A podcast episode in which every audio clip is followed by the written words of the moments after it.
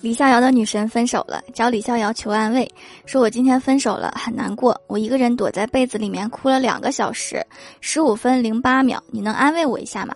李逍遥思考了好一会儿，然后问。请问你是看着表哭的吗？是刚好两个小时十五分零八秒就停了吗？是一直躲在被窝里哭的吗？中间不出来透口气的吗？哭的时候眼泪有没有在眼睛里面打转？转的是顺时针还是逆时针？为什么是两个小时十五分零八秒，而不是两个小时十五分零七秒或者零九秒？